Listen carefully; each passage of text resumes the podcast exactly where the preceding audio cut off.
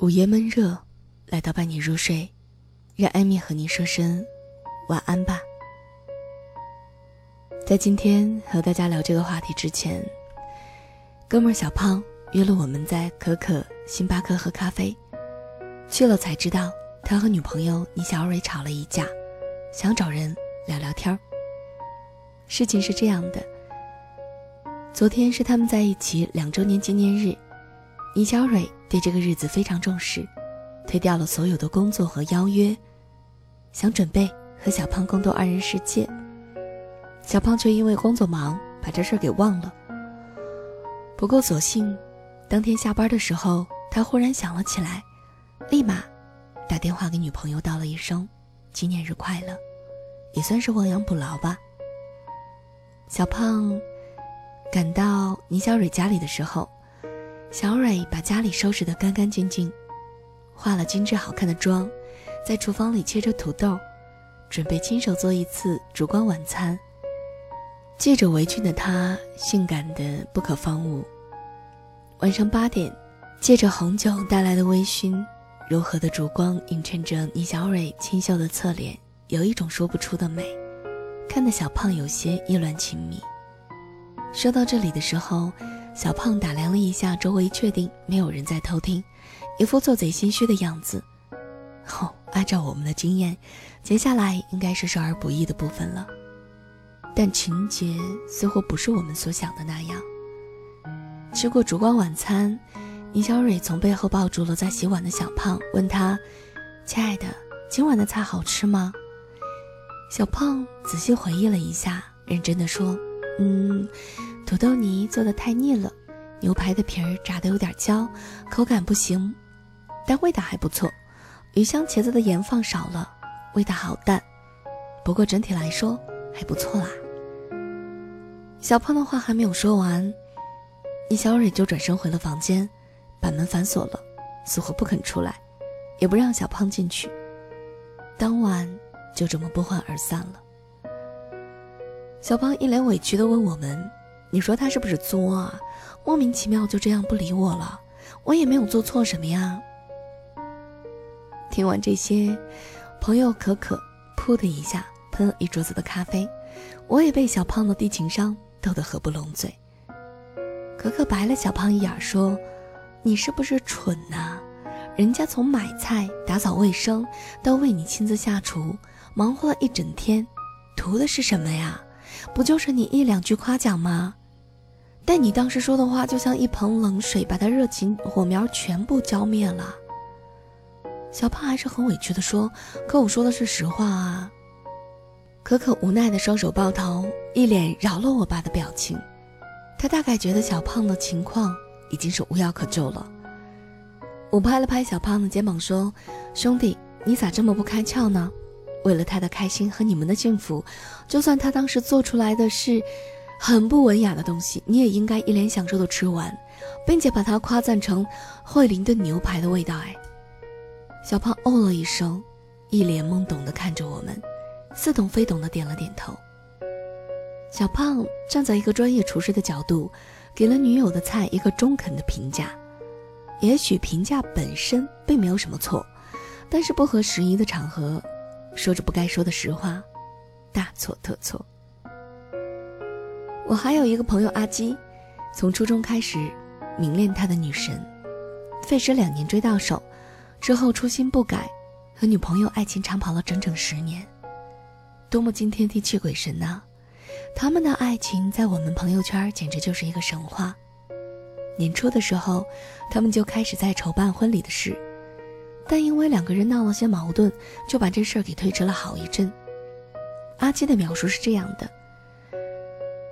情人节的时候，我不是在陪他逛街吗？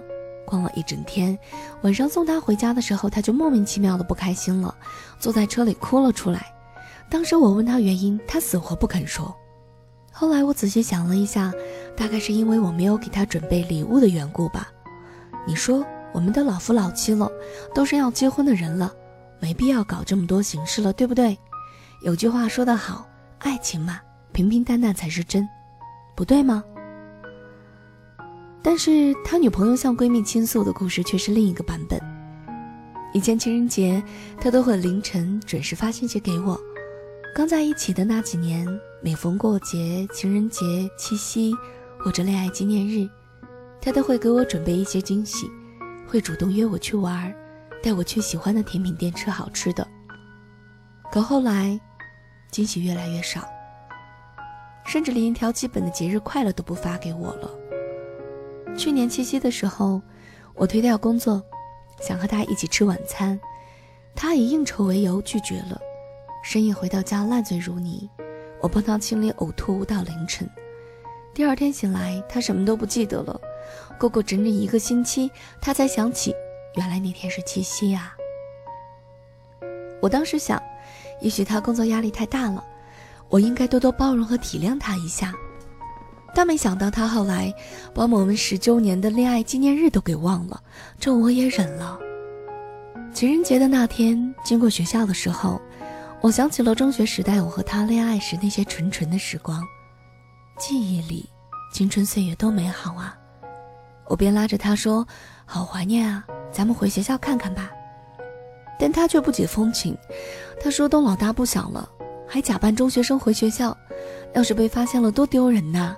你别那么幼稚了。”那一刻，我真的是委屈到了极点。之前积累的他对我的不好的点，全部都浮现在了脑海里。我们在一起的时候走过的每条路，他说的每句话，我都记得清清楚楚，但他却越来越不重视我，越来越健忘。我甚至都体会不到他爱我的那些细节了。是他不爱我了吗？还是说真的，我太敏感了？他在说这些的时候，眼睛又红了，眼泪吧嗒吧嗒的往下掉。说实话，即使站在一个男人的角度，也觉得这件事是阿基做错了，不仅错了，而且还错的全然不知，错的理直气壮。平淡。真的是没有错，但平淡不代表索然无味，更不代表每况愈下。恋爱中的女生比男生更加注重细节，正所谓细节打败爱情。遗憾的是，很多人败了，还不知道败在哪里。我有个刚成年的表妹，她的性格就好像《好先生》里的彭家禾，独立坚强却十分任性，平时看起来大大咧咧的。其实内心比普通女生更性感，更容易受伤。她交了一个大她一岁的男朋友，作为老大的我，自然要帮他把把关呢，还经常提醒他要谨慎恋爱，千万别被渣男伤害了。但是在和那小子接触几次之后，我深深的被他的情商折服了。有一次逛街，表妹看到店里一个新款的爱马仕皮夹。不菲的价格足以让作为学生的他们心惊胆战，但我表妹故意为难说：“好喜欢呀，你买给我吧。”面对这样的情况，大部分男生都会说：“好贵啊，太败家了吧？”或者说：“亲爱的，我买不起啊。”但那小子摸了摸口袋，半秒钟都没有犹豫说：“好，只要你喜欢，就算我吃一个月的馒头，也要买给你。”话都说到这个份上了。表妹哪里真的忍心让他买呀？结果同样是不买，但他说话的方式不仅避免了让女生不开心，而且还不花一分钱就把表妹感动得稀里哗啦的。我表妹是学生会的骨干，因为工作时间的不确定性，让她爽约了男朋友好几次，但那小子从来都没有生气过。有一次，表妹答应他去游泳，但学生会临时有事儿叫他去处理。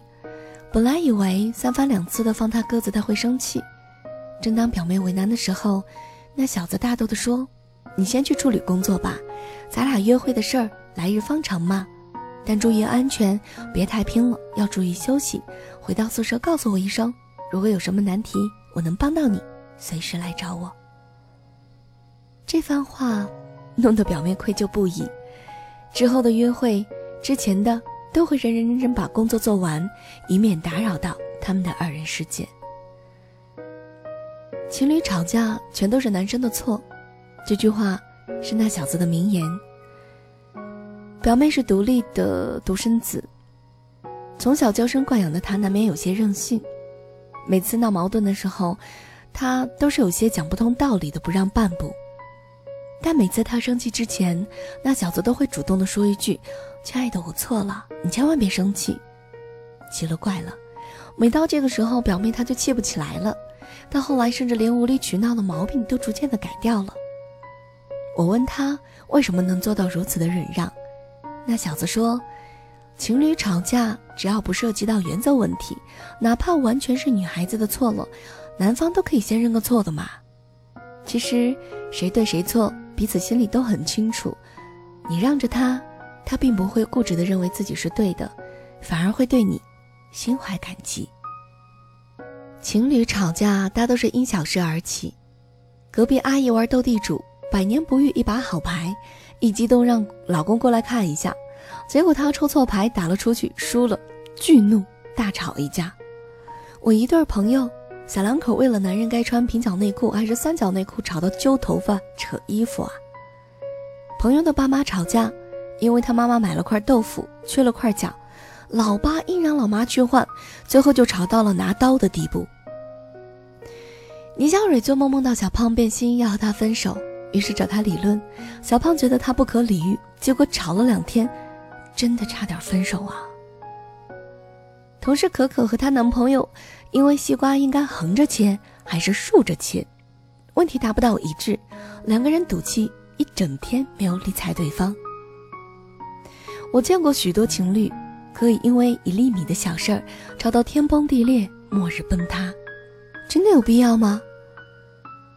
事后双方都觉得没有必要，只是当时怒火上来之后，吵架就变成了单纯的怄气了。比如说，可可和她男朋友因为切西瓜的问题吵架时，内心变化是这样的：竖着切放桌上就不会倒，为什么他就不能等一会儿？为什么这么点小事都要按照他的想法做？怎么这么大男子主义？怎么对我这种态度说话？他得多不喜欢我，连切西瓜这种事儿都不让着我。明明是他大男子主义，什么都应该让我按照他说的，凭什么让我道歉？我要是道了歉以后，他也会还会这样。有人说，恋人之间不管谁爱谁更深，先告白的应该是男生，主动方必须是男生。其实，在吵架这个问题上，同理啊，不和女生计较的男生不是懦弱，而是情商高。只要不触及到原则问题，那些鸡毛蒜皮的小事儿，又有什么不能忍让和包容的呢？就像。每次因为一些柴米油盐酱醋茶的事儿，老妈都要找老爸吵架，老爸都会笑嘻嘻的跑开，或者安静的听我妈妈发完牢骚，反而每次事情过后，老妈都觉得是自己小题大做了呢。电影《叶问》里边，甄子丹说过，这个世界上就没有怕老婆的男人，嗯，只有尊重老婆的男人。情侣吵架都是男生的错吗？是的。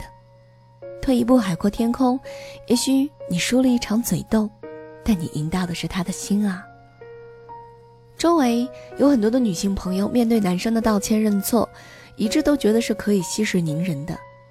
但是如果一旦出了什么事儿，男生就只是用认错来解决的话，一副都认错了还想怎么样的模样，结果会更严重哦。另外，对于嘴上一个劲儿的低头认错，但就是要坚决不改的男票们。想着，你们真的离单身不远了。总之，认错要真心，也要行动啊。这里是伴你入睡，我是艾米，在这里跟您道声晚安。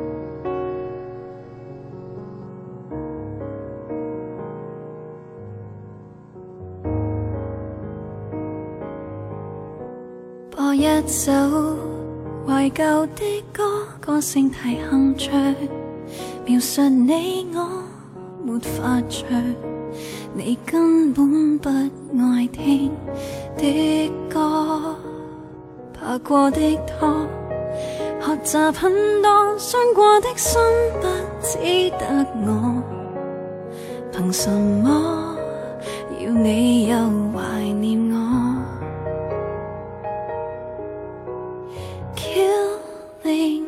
？softly 原来情一开始，便红掉两眼，叹为家公子。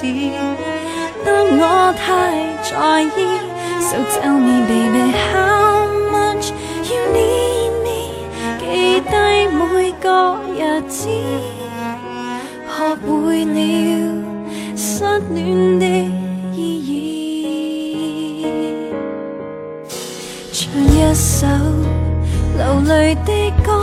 曲太经典，无谓再播，为你唱。那高低起跌太清楚，还是现实寂寞得多，身与心交错，只不可。其实你却似路人步过。